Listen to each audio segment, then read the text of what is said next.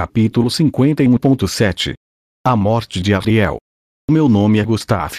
Sou um humilde corretor de informações que mora na cidade de Ars, capital do Reino Azura. Quando digo humilde, isso não significa que não tenha uma opinião negativa de mim mesmo.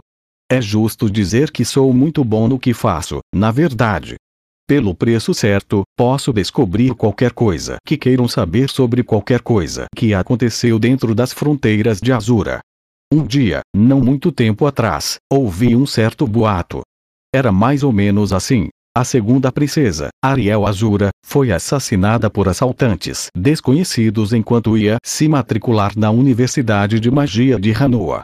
Sendo cara inteligente que sou, rapidamente percebi que essa notícia estava sendo deliberadamente espalhada pela cidade pelo príncipe Grabel, o rival mais acirrado de Ariel.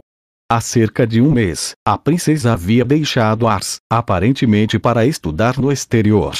Sua partida foi tranquila, Dada sua popularidade com os cidadãos da capital, qualquer tentativa de um grande desfile de despedida poderia ter ficado totalmente fora de controle.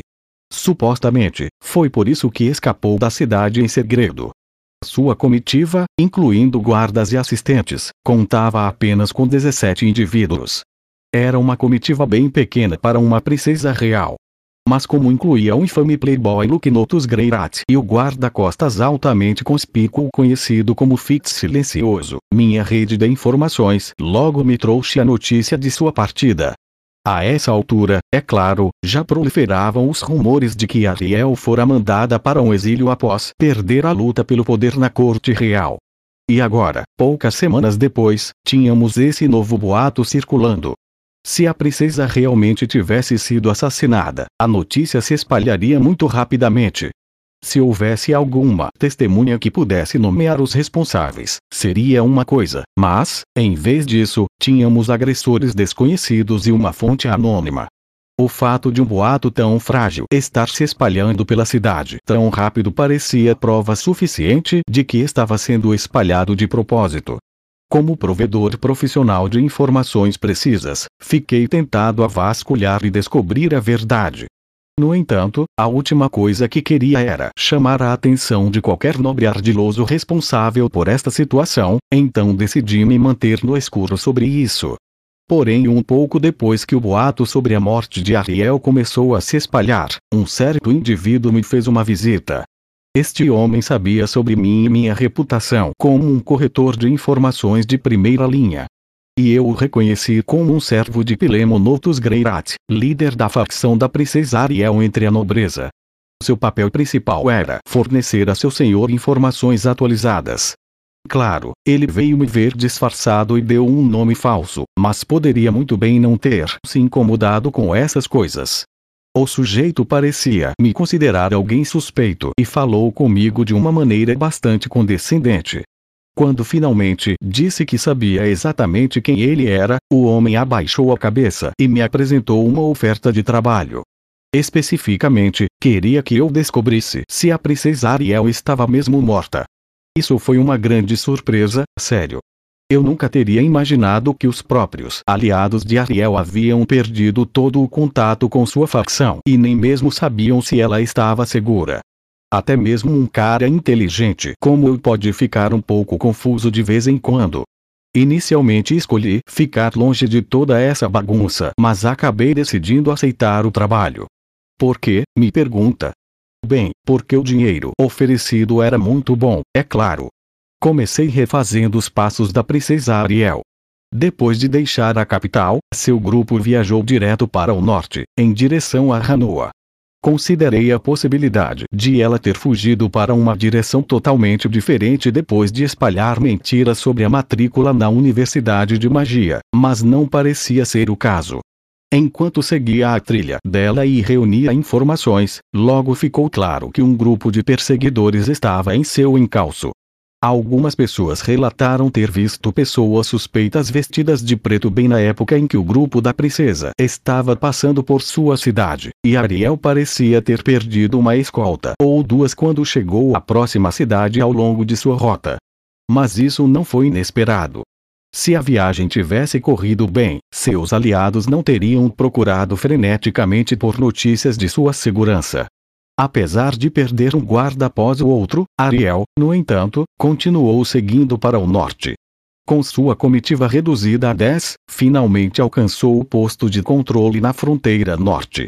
Era uma instalação sólida e bem protegida que pressionava contra uma grande floresta ao sul do vale, conhecido como Mandíbula Superior do Orn Vermelho. Neste lugar, consegui obter um testemunho útil de um homem que se lembrava muito bem da chegada de Ariel. Oficial de controle da fronteira. Depoimento de Smiligatlin. Eu estava de péssimo humor naquele dia. Não que nos outros dias meu humor fosse melhor. Afinal, na época, sentia que estava sendo completamente desperdiçado em meu posto. 1. Um, exatamente no que eu trabalhava. Bem, meu trabalho era na maior parte do tempo tedioso e chato. Eu verificava os passes de viajantes que procuravam deixar o território azurano. Às vezes, poderia revistar as pessoas ou seus pertences enquanto procurava por contrabando.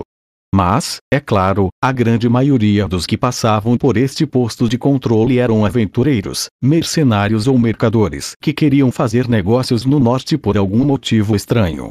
A maioria dos mercadores tinha passes válidos, e os aventureiros tinham permissão por simplesmente usar seus cartões da guilda bandos mercenários e viajantes de primeira viagem precisavam passar por um processo de inspeção formal antes que seus passes pudessem ser emitidos, mas esse não era o meu trabalho.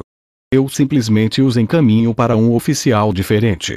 E, a menos que fosse algum tipo de criminoso notório ou algo assim, os documentos logo ficariam prontos. Não somos muito rígidos com essas coisas deste lado do posto de controle. Afinal, muito mais pessoas querem entrar em Azura do que sair.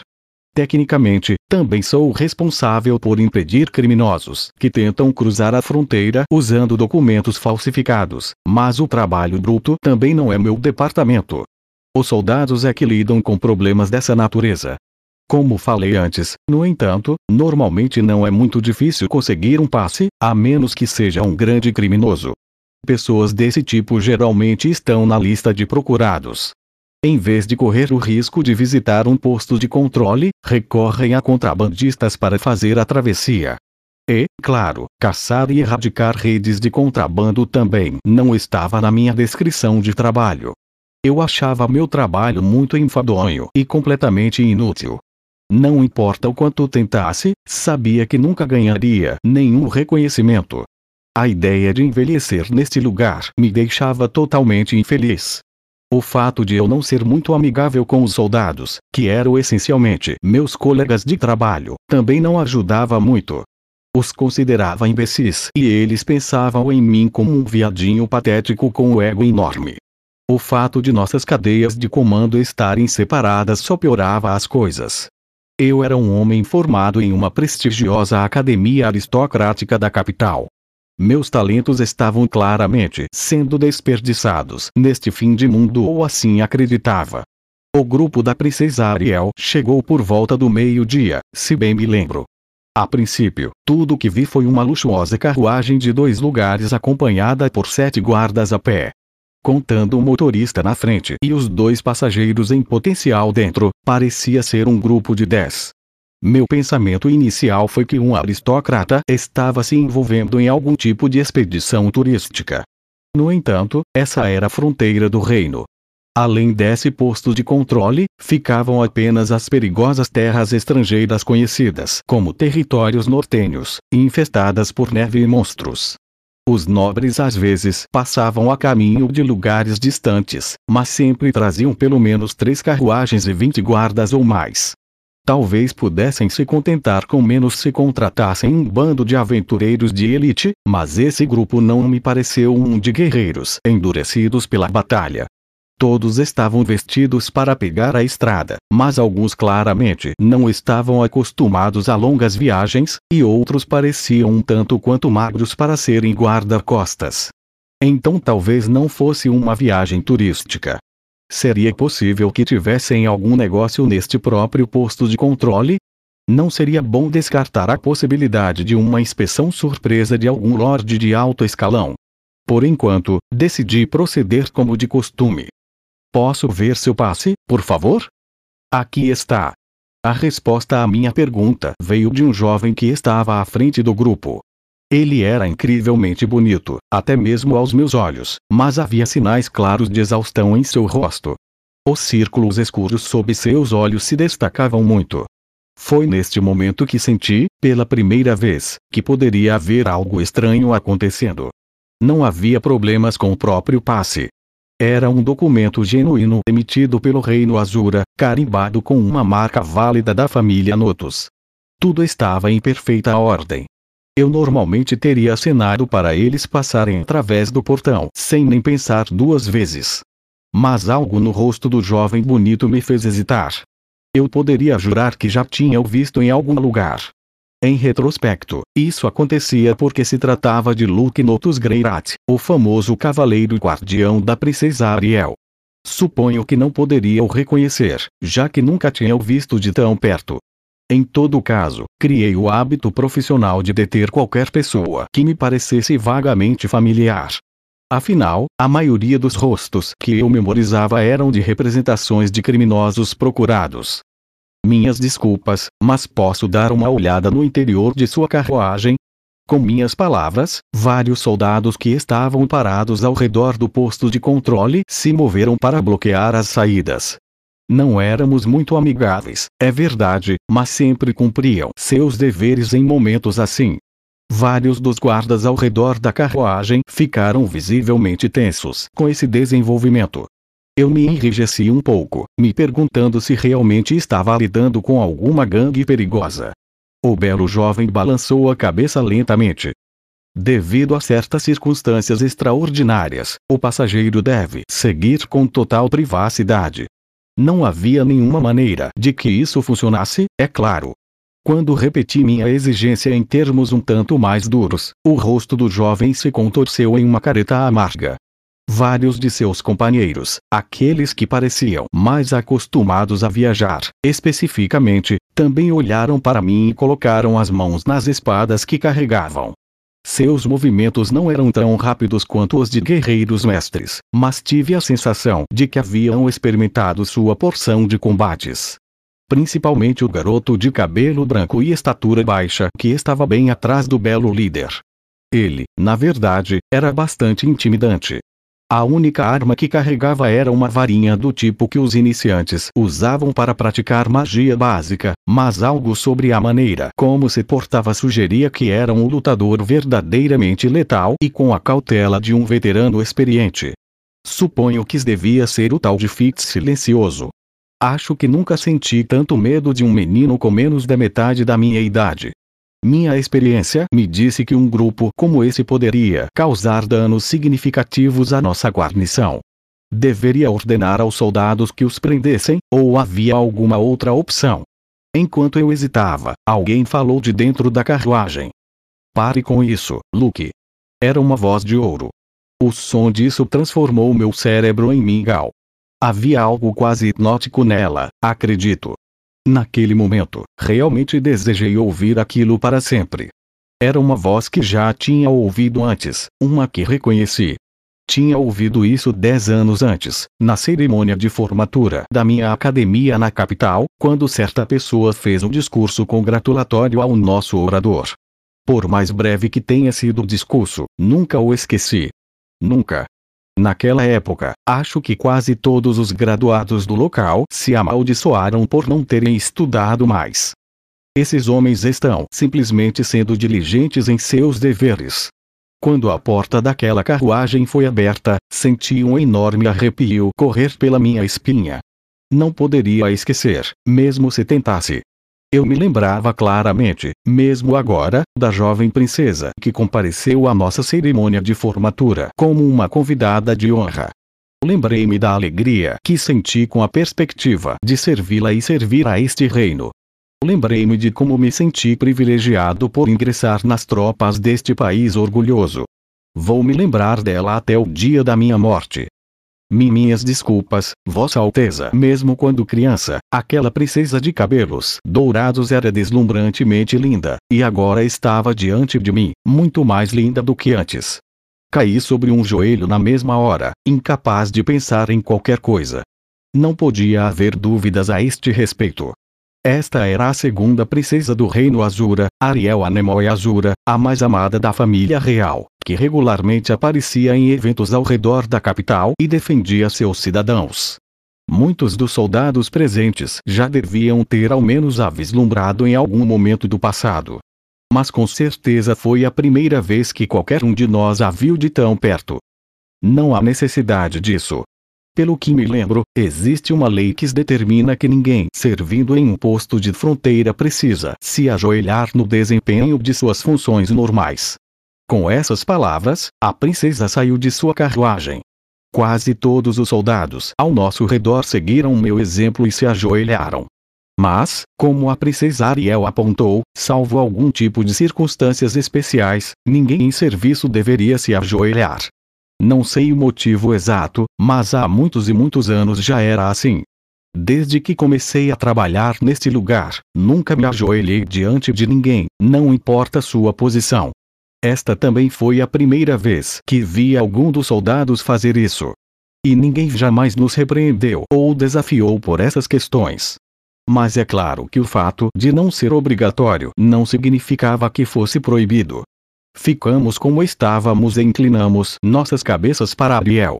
Simplesmente parecia ser o que deveríamos fazer. Pri Princesa Ariel, eu sinto que é meu dever perguntar por que você veio para uma travessia de fronteira como esta com um séquito tão pequeno. Não consegue dizer só de olhar. Eu sabia que algo estranho estava acontecendo, é claro, e quando procurei minha memória com base no que Ariel disse, um evento de cerca de um mês antes da ocasião passou pela minha mente. O indivíduo no comando geral deste posto de controle não era eu, é claro, nem meu superior direto, o oficial sênior de controle de fronteira. Era um nobre que também servia como prefeito de uma cidade próxima, o lugar mais próximo onde os viajantes podiam encontrar hospedagem. O homem poderia passar meses sem dar as caras, mas aparecia para nos dar algumas ordens quando sentia necessidade. Em sua última visita, ele nos disse: nos próximos meses, alguém muito nobre pode acabar fazendo uma visita com base na frase alguém muito nobre. Imaginei que isso envolveria dezenas de carruagens cercadas por enxames de atendentes. Então nem me lembrei do incidente até que realmente vi a princesa. Disseram-me que alguém muito nobre poderia estar chegando. Sim, e foi só isso que lhe disseram. Sua pergunta fez minhas memórias daquele momento ficarem ainda mais claras. O homem havia, de fato, continuado. Esta pessoa provavelmente tentará cruzar a fronteira e fugir para o norte. No entanto, você não deve permitir isso. Encontre um motivo para atrasar o grupo e manter todos esperando na cidade por vários dias. Recebi ordens para não permitir a travessia. Para detê-la aqui. Em outras palavras, para garantir sua morte. Não era a primeira vez que recebíamos um pedido do tipo: era relativamente comum que nobres que cometeram erros graves na capital tentassem fugir para o norte. Em tais casos, o comandante nos daria instruções semelhantes. Às vezes, diziam-nos para deixá-los passar, e chegariam em segurança ao norte. Mas, às vezes nos diziam para atrasá-los um pouco e, inevitavelmente, desapareceriam na floresta logo além da fronteira. Nasci e fui criado na capital, mas sou plebeu de nascimento. Sei muito pouco sobre a corte real e suas facções. Claro, estava ciente de que a nobreza como um todo estava constantemente envolvida em violentas lutas pelo poder. Percebi que meu superior não estava condenando certos fugitivos em troca de dinheiro, muito menos ao acaso. Aqueles que sobreviviam sem dúvida pertenciam à sua facção da aristocracia, enquanto aqueles que morriam eram leais aos seus inimigos. Essa adorável jovem princesa havia perdido uma luta contra os aliados de meu supervisor e agora estava fugindo. Essa parecia, de longe, a possibilidade mais provável. Qual o problema? Me responda. Por um momento, fiquei perdido em pensamentos. Seria fácil sorrir abertamente e responder não. Disseram-me simplesmente para tratá-la com a maior cortesia. No entanto, parece haver algumas pequenas irregularidades no seu passe. Pode demorar um pouco para resolver isso, então poderia voltar amanhã. No passado, fiz sempre assim. Encontrar algum pequeno detalhe para justificar um atraso não me representaria nenhuma dificuldade. Mas, ao mesmo tempo, me perguntei se isso era o que deveria fazer. Qual era o propósito do meu trabalho, preso a este ponto de fronteira monótono? Certamente não estava servindo ao meu país de maneira apreciável. A própria ideia era absurda. Tal pensamento nunca passou pela minha cabeça, sequer uma vez, mesmo em todo o tempo que já desempenhava o cargo. E, ainda assim, apesar de todo o meu cinismo, houve um momento solitário em minha vida em que senti um verdadeiro dever patriótico. Como mencionei antes, foi na minha cerimônia de formatura, quando vi a princesa Ariel pela primeira vez. Naquele dia, realmente me considerei uma pequena parte de um grande e orgulhoso país. A ideia de servir a minha nação e a ela me deu alegria. Agora que me lembrava desses sentimentos, tinha que me perguntar: Será que estava realmente disposto a recuar e deixar essa jovem princesa ser entregue ao seu destino? A resposta decisiva surgiu de imediato. Não senti necessidade de hesitar. Disseram-me para parar aquele nobre aqui e garantir que passasse vários dias à espera na cidade vizinha. Todos os guardas da princesa reagiram a essas palavras, mas a própria Ariel permaneceu totalmente calma e imperturbável. Entendi, então, o que pretende fazer?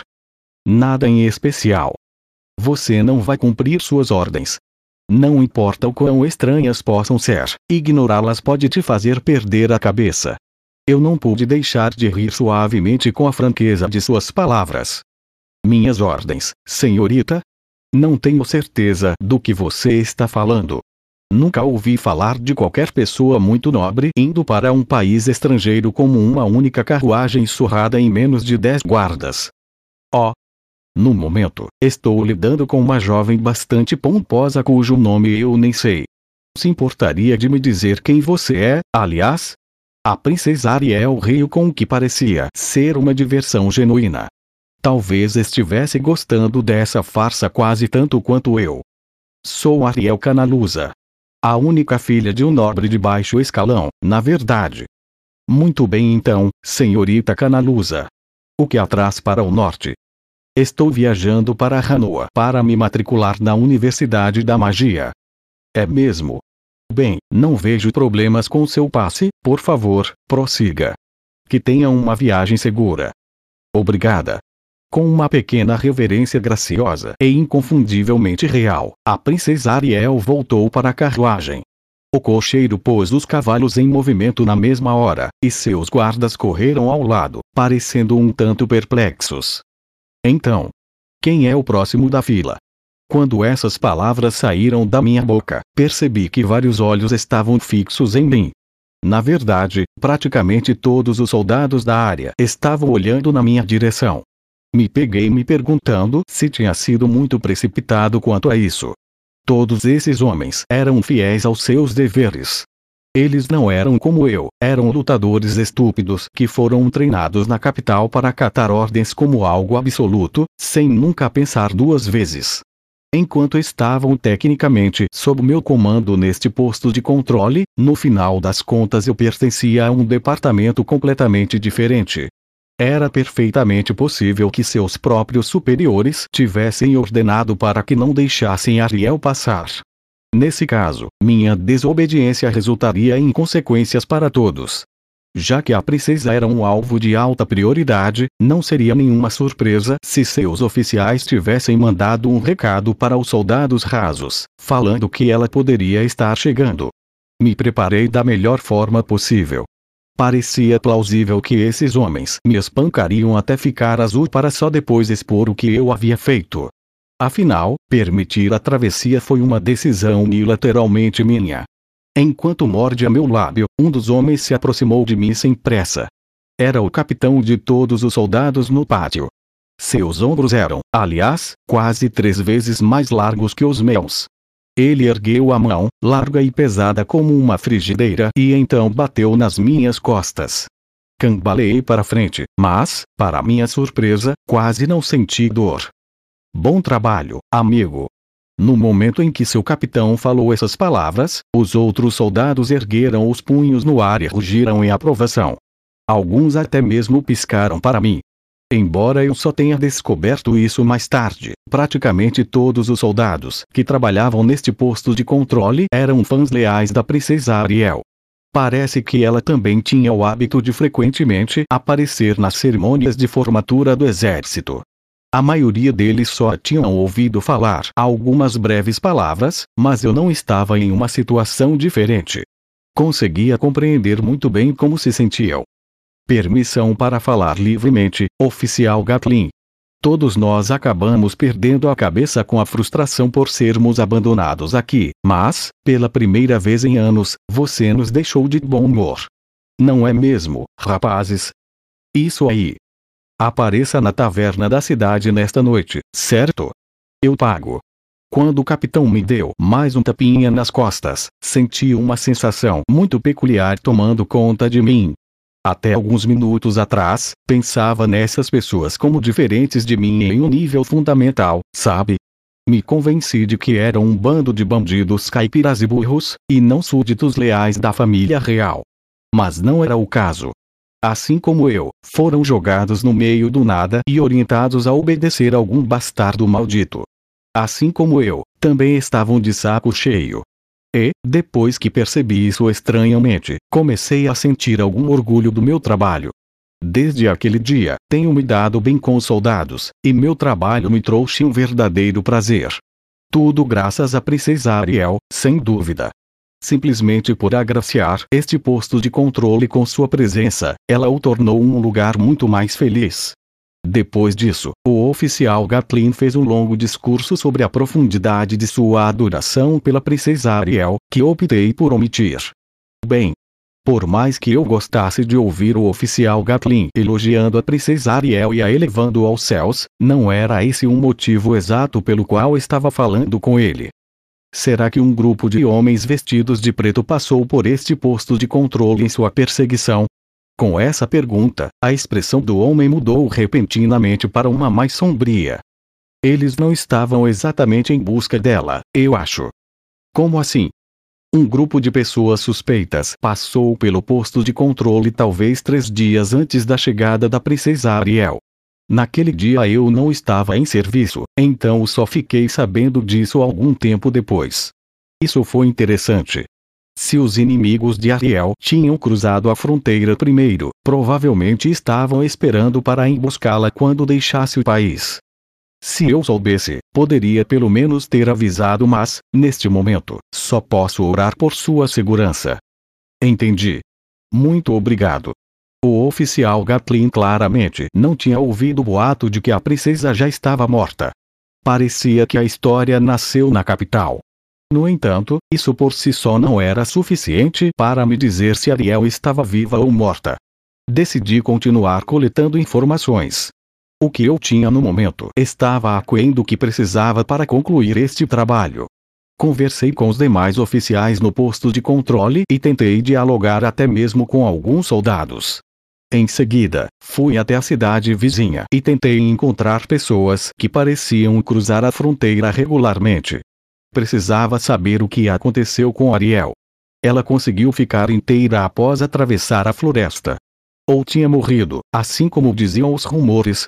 Corri pela cidade inteira em busca de alguém que pudesse me dar a resposta e finalmente encontrei um certo jovem comerciante com uma história para contar. Depoimento de Bruno, o mercador. Naquele dia, eu estava ocupado trazendo minhas mercadorias para o sul, para a Azura, assim como sempre. Desci pela mandíbula superior do Orn Vermelho e estava seguindo a única estrada que passa pelas patilhas Ornen. Ah, certo. Sim, é assim que todos daqui chamam a floresta ao norte. Mas não sei quem foi que inventou isso. De qualquer forma, eu estava transportando uma carga de um não consigo me lembrar direito o que era. Provavelmente algumas peles que você só consegue pegar lá nos territórios nortenhos, eu acho. O quê? Não, era só eu. Guardas? Pareço ter dinheiro para contratar guardas. Sou bastante bom em uma luta, sabe? Aliás, já passei até algum tempo treinando no Santuário da Espada. E do que estávamos falando mesmo? Certo, certo. Eu estava descendo pelas patilhas Warren. Estava sozinho com meu amigo Robinson. Um? Você quer saber onde ele está? E. Nos estábulos. Infelizmente não aceitam burros aqui. De qualquer forma, nós dois estávamos tendo um desempenho decente. Eu estava de bom humor, pelo que me lembro. Os negócios estavam indo bem e quase economizei dinheiro suficiente para comprar uma carroça. Até uma daquelas pequenas que usam em burros servem para mover muito mais coisas de uma vez, sabe? Essa era uma perspectiva realmente excitante. Mas então ouvi o som de metal batendo vindo de algum lugar à frente, e meu humor piorou na hora. Não era só o som. Eu podia sentir um cheiro suspeito no ar. Já ganhei a vida como comerciante por um bom tempo, sabe? Por isso tenho um olfato excelente para o perigo. Evitar problemas é sempre bom, claro. Mas, como disse, só há um caminho através das patilhas, e eu não poderia simplesmente voltar atrás. Decidi ir para a floresta com Robinson e seguir pela borda. Sabia que seria mais inteligente simplesmente deixar o burro para trás, mas ele é meu amado parceiro de negócios, certo? Não podia arriscar que fosse devorado por um monstro ou algo assim. De qualquer forma, eu e ele começamos a nos mover pela floresta, garantindo que ficaríamos escondidos. O som de metal colidindo ficava mais alto à medida que avançávamos, e comecei a ouvir até o grito das pessoas. Robinson estava um pouco assustado, mas nós estávamos juntos, então ele ficou manso e quieto. Já passamos por altos e baixos juntos, sabe? O que foi? Chega de falar sobre o burro, diga-me, o que você viu? Cara, você é bem impaciente, mas, tá bom, tanto faz. Quando espiei a cena por trás da vegetação rasteira, a primeira coisa que notei foi uma carruagem. Bem, não era tão grande assim para uma carruagem. Provavelmente estava carregando três pessoas, isso se formos contar com um cocheiro. A maioria das desse tamanho usa só um cavalo, mas naquela estavam usando dois, então provavelmente era uma personalizada. Um? Ah, quer saber por que sei tanto sobre isso? Bem, estou tentando decidir qual carroça comprar para o meu burro, certo? O vendedor de carruagens me explicou um pouco sobre toda a linha dele. E tá, tá, tá bom. Você não tem que ficar olhando para mim desse jeito, cara. Vou voltar ao assunto. De qualquer forma, logo percebi que a carruagem foi atacada. Digo, ela estava tombada, e alguns caras que pareciam guardas estavam lutando com um monte de outros caras usando roupas pretas. Quando cheguei lá, eram sete caras de preto enfrentando quatro guardas. Dois guardas, ou talvez servos, já estavam caídos no chão. Ah, e também havia quatro garotas escondidas perto da carruagem, tremendo muito provavelmente estavam sendo vítimas de um ataque. Os caras das roupas pretas tinham maiores números, mas não parecia que estavam na vantagem nem nada do tipo. Afinal, muitos deles estavam caídos no chão. Já devia ter uns 12 deles caídos. Eu fiquei meio pasmo, na verdade. Fiquei pensando no tipo de gente idiota que enviou um bando de amadores desajeitados para cuidar de um trabalho desses. Entretanto, entendi tudo errado. Quando olhei com um pouco mais de atenção, percebi que os caras de preto não eram nada ruins. Eram, no mínimo, mais habilidosos que os guardas. Em uma luta justa, no mano a mano, com certeza ganhariam. Em. Quer saber como sou capaz de dizer isso? Presta atenção. Como eu disse, sou um espadachim melhor do que você imagina. Quando vejo alguém lutando, posso dizer o quão forte é. De qualquer forma, tudo aquilo me pareceu muito estranho, então acabei parando para assistir à batalha. E depois de alguns segundos, percebi que um cara do lado dos guardas era habilidoso demais. Era uma criança de cabelo branco, sabe? Bem magrinha, e só usava uma varinha mágica de iniciante. Mas, por alguma razão, estava em um nível totalmente diferente do resto. De volta ao santuário da espada, vi alguns caras que estavam se tornando santos ou reis da espada. E, deixe-me dizer, parecia que o tempo passava dez vezes mais devagar para eles. Não tinham apenas um trabalho de pés rápido. Podiam fazer julgamentos adequados em um piscar de olhos. O menino não era tão bom assim, mas eu posso dizer que ele tinha uma consciência absoluta e excelente do campo de batalha.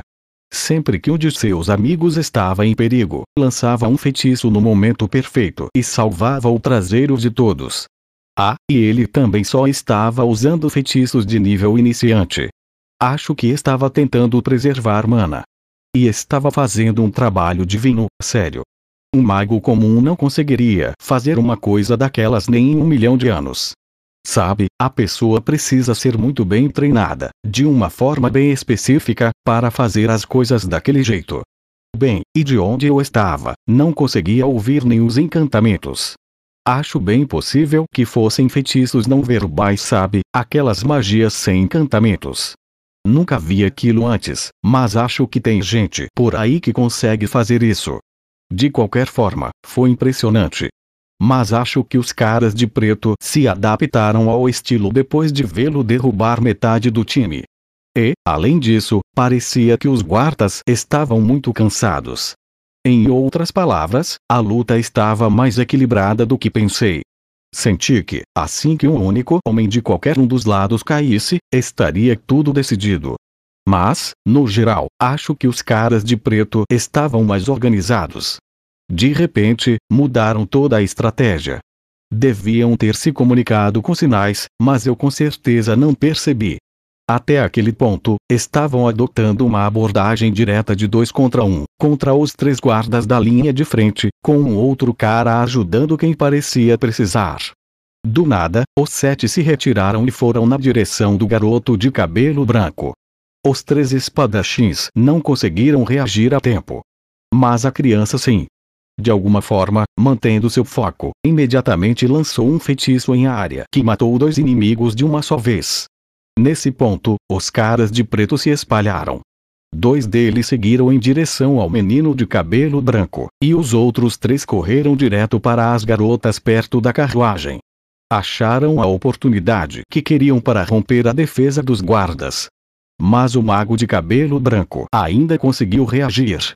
Sem nem mesmo olhar para os dois assassinos caindo sobre ele, o garoto apontou sua varinha para os que estavam indo até as mulheres. Inacreditável, né? Normalmente, qualquer um ficaria mais preocupado com a própria vida. No instante seguinte, aconteceram várias coisas de uma só vez. Primeiro, o garoto de cabelo branco lançou um feitiço desagradável que matou dois dos assassinos que estavam atacando as garotas. Em segundo lugar, dois dos guardas correram para interceptar os dois caras de preto que foram atrás do garoto.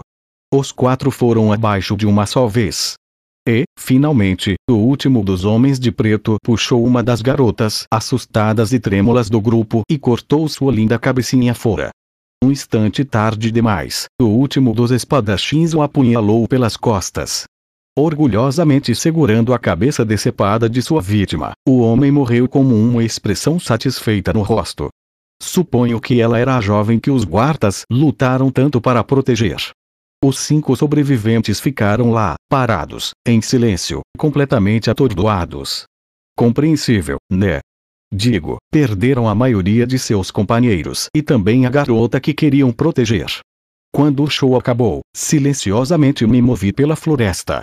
Para começo de conversa, existia a possibilidade de alguns monstros serem atraídos para a área graças ao cheiro de sangue. E eu realmente não queria lidar com eles me pedindo ajuda. Robinson e eu demos no pé na mesma hora. E essa foi toda a história de Bruno. Em combinação com o que eu descobri com o oficial Gatlin, parecia que a princesa Ariel havia passado em segurança pelo posto de controle, apenas para ser emboscada na floresta ao norte, onde os assassinos tiraram sua vida durante uma batalha violenta. Afinal, os rumores eram verdadeiros. Assim como os nobres de sua facção temiam, Ariel estava morta. Ainda assim, havia alguns mistérios restantes. Por exemplo, o que aconteceu com os sobreviventes. Pelo que Bruno me contou, cinco membros do grupo conseguiram superar a batalha. O estado de Luke Notus Greirat continuava desconhecido, mas ao menos o Fitz silencioso ainda estava vivo. Esse cara realmente se destacava na multidão, e eu não tinha ouvido uma única palavra sobre ele voltando para sua casa na capital. Havia uma chance de que tivesse seguido alguma rota secundária em vez da que eu segui aqui, mas isso ainda implicaria em uma passagem pela fronteira. Ninguém no posto de controle havia mencionado que ele voltou, então eu tinha que pensar que continuou se movendo para o norte. Mas isso não me parecia tão estranho assim. Seria preciso alguma coragem para voltar para casa, em desgraça, após deixar a princesa Ariel ser assassinada. Talvez tenha decidido que seria mais inteligente fugir para os territórios nortenhos. Se cruzasse a fronteira, não seria difícil descobrir se isso aconteceu mesmo, só precisaria passar um tempo por lá, é claro, mas, infelizmente, meu campo de especialização é qualquer coisa dentro das fronteiras de Azura. Não trabalho com assuntos internacionais. Além disso, meu trabalho era determinar o paradeiro da segunda princesa Ariel Anemoy Azura. Seus guardas estavam fora do escopo dessa missão, então decidi voltar para a capital real.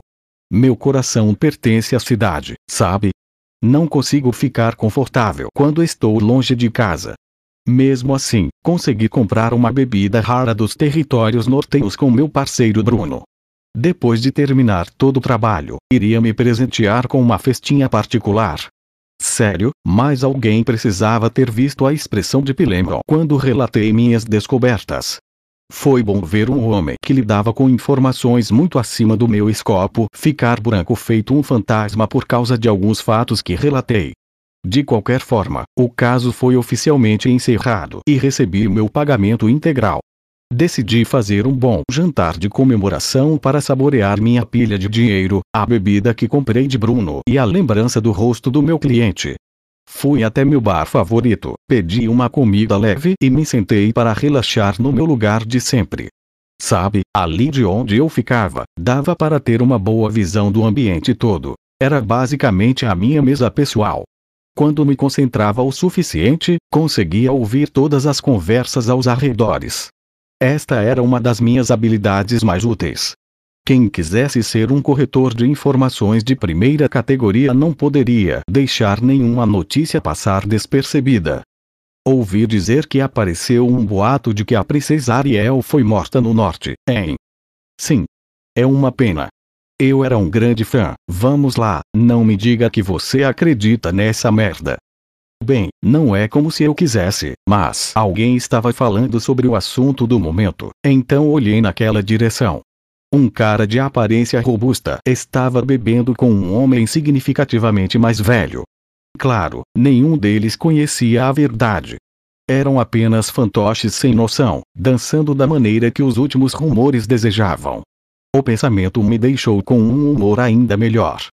Às vezes, é muito bom ser um homem que está por dentro do assunto. Olha, estou estacionado no posto de controle perto da fronteira, sabe? É claro que eu sei disso, tio. Você acabou de completar 20 anos de trabalho, não foi? É por isso que te deram uma licença estendida. Que sabe tudo. Também sabe o que eu faço naquele posto de controle? Um, o não. O assunto parecia estar se afastando de Ariel, então me vi perdendo o interesse. Eu podia ver o barman dando os toques finais no meu pedido. Mas, o caso foi encerrado, certo? Meu próximo trabalho seria encontrar a melhor maneira de aproveitar essa bebida. Eu trabalho na torre de vigia. Bem, assim fiquei interessado de novo. Bem no topo do posto de controle, temos um implemento mágico que nos permite ver muito longe. Nós usamos para ficar de olho no outro lado da floresta ao norte, sabe? Eu sou o responsável por isso. Não brinca. De qualquer forma, a notícia se espalhou bem rápido depois que a princesa Ariel passou pelos portões lá embaixo. Todos os meus garotos da equipe de vigia estavam morrendo de vontade de pelo menos dar uma olhada nela, então ficamos olhando até ficarmos cansados. E então o que houve? Você a viu saindo da floresta. Com certeza. Era a princesa Ariel, sem dúvida. Isso não pode estar certo, pensei comigo mesmo. Este velho soldado estava mentindo.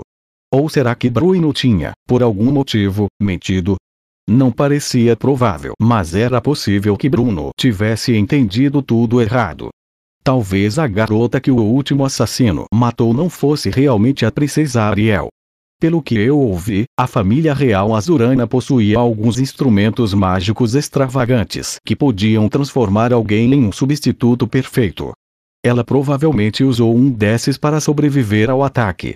Tirei a conclusão errada. Entreguei informações erradas. Isso não era bom. Precisava obter uma confirmação desta história, então contar a verdade ao meu cliente. Aproveite, parceiro. O barman deixou minha comida na mesa. Havia um prato de comida fumegante na minha frente, ao lado, uma garrafa de bebida rara que quase nunca se via em Yars. Ah, para o inferno com isso, eu meio que me levantei da minha cadeira, mas optei por me jogar de volta nela. Se a princesa estivesse realmente viva e matriculada na Universidade de Magia de Hanoa, a verdade iria se espalhar mais cedo ou mais tarde.